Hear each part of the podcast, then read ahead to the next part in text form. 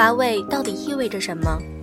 意味着我和他之间不会再有什么新鲜事儿了，并不是说他这个人乏味，而是说我不再对和他的伴侣关系有什么期盼。曾有过期盼，但已经死去。来自故事的终结。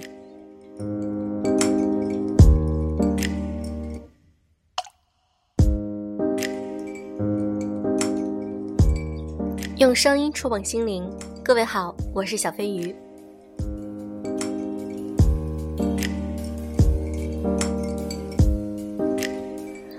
我真的很想跟每一位姑娘说，你配得上一切美好，不要总觉得自己配不上美好的爱情，配不上好看的衣服，配不上那么美好的生活。成熟其实就意味着我们能够看到自己自卑的一面，然而能够让自己变得更自信。更相信一切美好都属于自己。今天，我想和大家分享一篇来自于李娜的文章。你那么美好，千万别说我不配。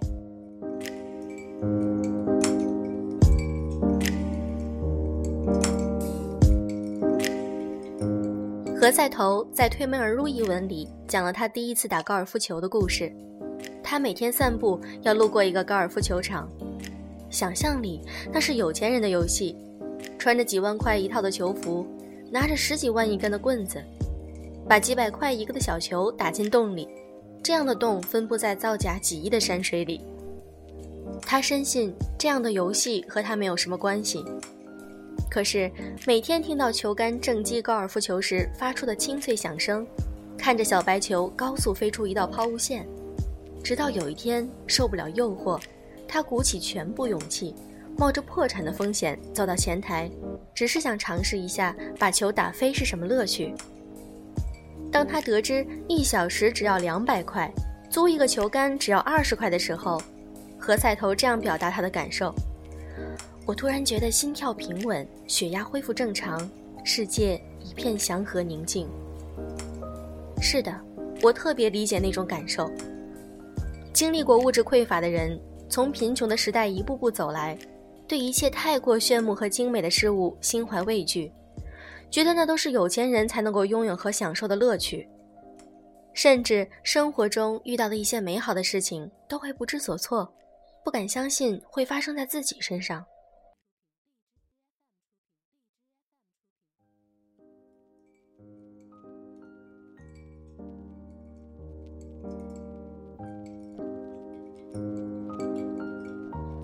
读大学的时候，我很长一段时间不敢和同学去逛街，我害怕商场里那些明亮炫目的专卖店的橱窗，害怕导购小姐殷勤的推荐，更害怕看到一件特别喜欢的衣服，标签上是我无法支付的价格。我在一切美好的事物面前自惭形秽，觉得自己不配。大学毕业工作的第一年，和同事去逛街，我还是不敢在专柜试衣服。当时单位发商场购物卡，我都存起来给爸妈买羊毛衫。那是二零零七年，我给爸妈买的衣服一两千块钱一件都不心疼，轮到自己，还是悄悄一个人跑到批发市场去淘便宜货。别人问起来，就说是原创设计品牌。后来有一次需要参加一个演出，被同事拉着去逛专卖店买衣服，我在一排排精美的衣物面前踌躇好久。害怕拎起随便一件都是我无法支付的价格，最后跑到试衣间，忐忑地翻出吊牌，才发现那些我一直畏惧的品牌打完折一件不过二三百块。那天我终于松了一口气，从试衣间出来，大方而轻快地跟导购小姐说：“这几件帮我包起来。”过去的那么多年，我们受到的教育都是要克制自己的欲望，要习惯清贫的生活。小时候，只有过年才有新衣服穿。我印象特别深的是，有一年除夕，我起得很早，就为了早点穿上妈妈为我准备的新衣。那件衣服并不是多么美丽，只是因为它是新的，是一个小女孩期盼了一年的新年礼物。我一个人站在乡下姥爷家的院子里，周遭一片清冽宁静。冬天清晨的风吹得我流了眼泪。大人们还没起床，我感到一阵甜蜜而孤独。心里想着长大了要买好多好多衣服。后来我长大了，赚了钱，经历过匮乏，经历过自惭形秽，也经历过疯狂无节制的消费。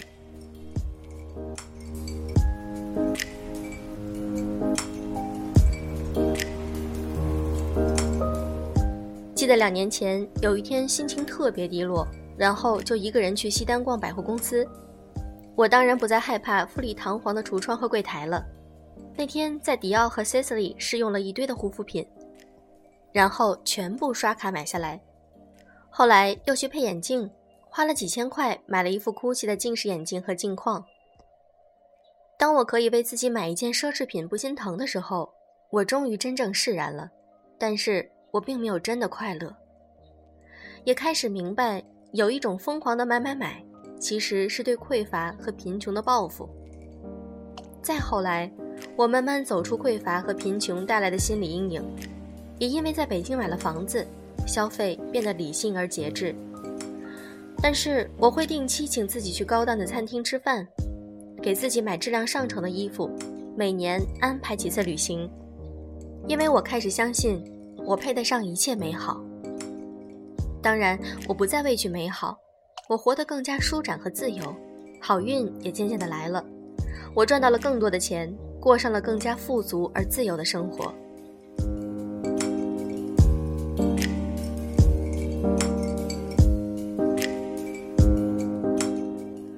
我的一位朋友也和我聊起过这个话题。他说他现在月薪三万，但是买双两千块钱的鞋子还是会有负罪感。实际上，他完全消费得起。不止买衫买鞋，就连出去吃一顿五百块的自助餐，花一千块看一场演唱会，他也会觉得内疚。假期出去旅游，会想到父母连飞机都没有坐过，觉得自己是不是太奢侈？我们都曾在清贫的生活里浸淫了多年，耳濡目染父母的节俭和对生活深深的无力感，把超出基本生活之外的一切消费都视为浪费和奢侈。久而久之，我们本能地抵触那些太过精致美好的事物，潜意识里觉得自己不配。我们都曾那么自卑过，觉得自己配不上美好的生活，不仅仅是物质，还有感情上。直到二十八岁，我都背负着大龄剩女这个标签，每天下了班之后，最大的娱乐活动就是相亲。走在北京热闹的街头。那些花团锦簇的繁华，让我觉得内心更加的孤单和漂泊无依。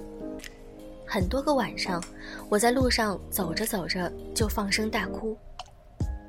父母的电话，三句话就会把话题转移到结婚这个事情上。他们在电话那头唉声叹气，我在电话的这边茫然不知所措。所有的压力和委屈生生咽了下去，还要安慰他们不要着急。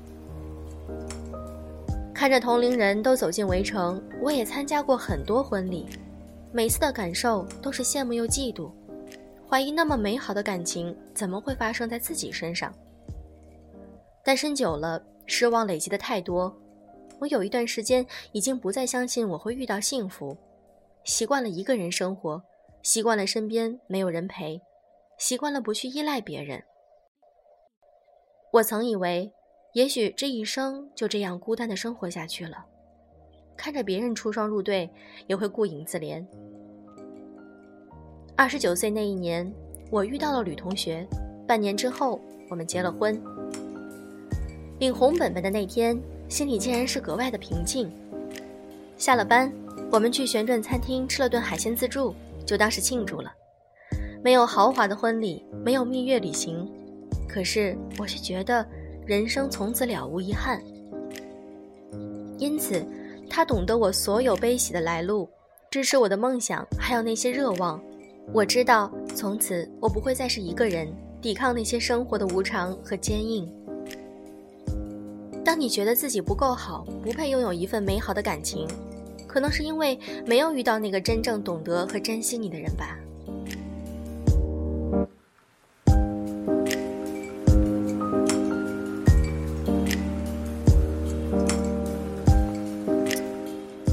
三十岁这年，我们都离开了工作多年的行业，转到自己喜欢的领域重新开始。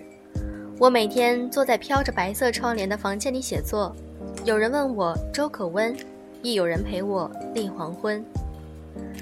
忽然觉得我曾经那么自卑怯懦，觉得自己配不上好的生活。可是现在，我喜欢的一切都在眼前了，有一份热爱的职业，有一个互相懂得的爱人。回想一路走来，有过孤寂、怀疑和艰辛，也经历过挫折。失败和泥泞，可我始终没有放弃自己，没有将就，亦懂得自省。有很多读者向我倾诉感情上的困惑，他们说：“一路兜兜转转，千帆过尽皆不是，是不是这一生注定要孤单至此？是不是我再也没有资格获得美好的感情？”请不要怀疑，不要着急，请耐心等一等。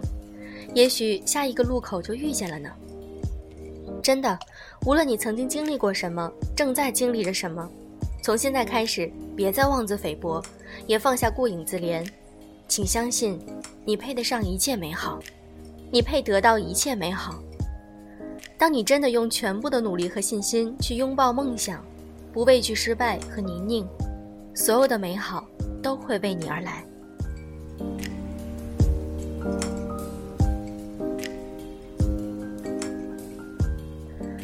很喜欢这篇文章，而且我很赞同这种观点。我们以前的生活确实不如发达国家那样富裕，但是我们从小耳濡目染就会觉得节省、节省，生活上要节省，不要太表达出自己的欲望。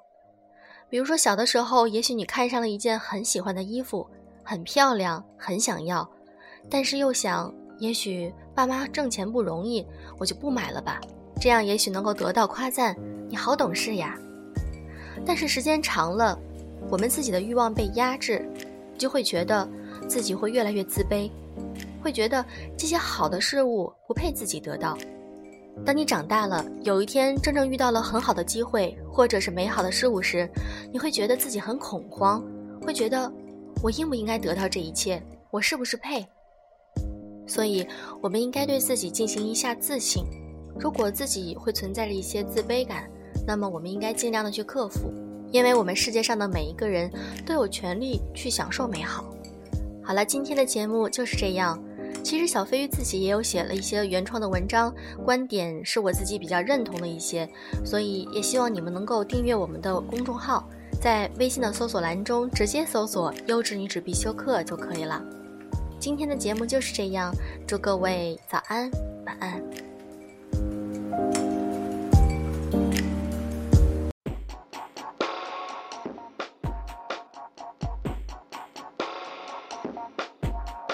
There's a flower that sits on the windowsill, watching the days pass by.